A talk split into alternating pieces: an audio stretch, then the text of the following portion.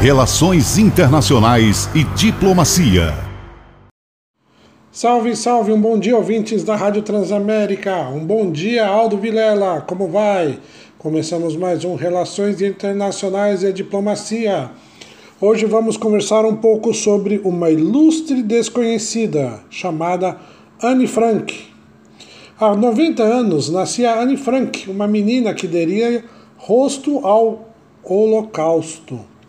O Diário de Anne Frank já foi editado em mais de 50 idiomas e vendeu desde a sua publicação em 1947 dezenas de milhões de exemplares.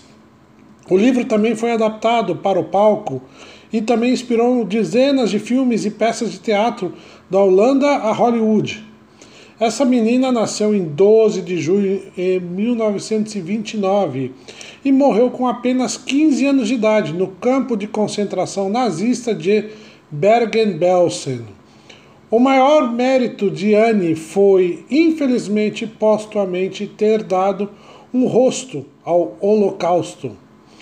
Um diário denominado Kitty tornou-se o confidente de Anne Frank durante o seu exílio e fuga mental para as limitações do dia a dia.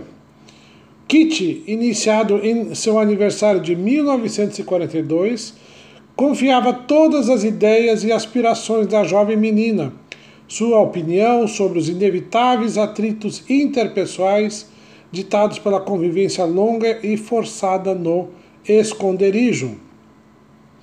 Quantos jovens hoje estão no meio de guerras, perseguições e não têm voz como teve Anne Frank? Até quando vamos aceitar isso? Acreditem ou não, uma pesquisa divulgada algumas semanas eh, pela organização Claims Conference, que negocia compensação para os judeus perseguidos pelo nazismo, chamou a atenção pelo resultado. Dois terços dos americanos Millennium ou geração Y não sabe identificar o que é Auschwitz, que é um campo de concentração, e 22% não sabem dizer o que foi o Holocausto. Segundo a mesma pesquisa, 68% dos entrevistados acham que existe antissemitismo nos Estados Unidos e 51% acreditam que há muitos neonazistas no país. Isso nós estamos falando nos Estados Unidos. E olhem esse último dado. Além disso, 58% temem que algo semelhante ao Holocausto possa ocorrer novamente. Ainda existem 400 mil sobreviventes do Holocausto vivos. Alguns estão no Brasil.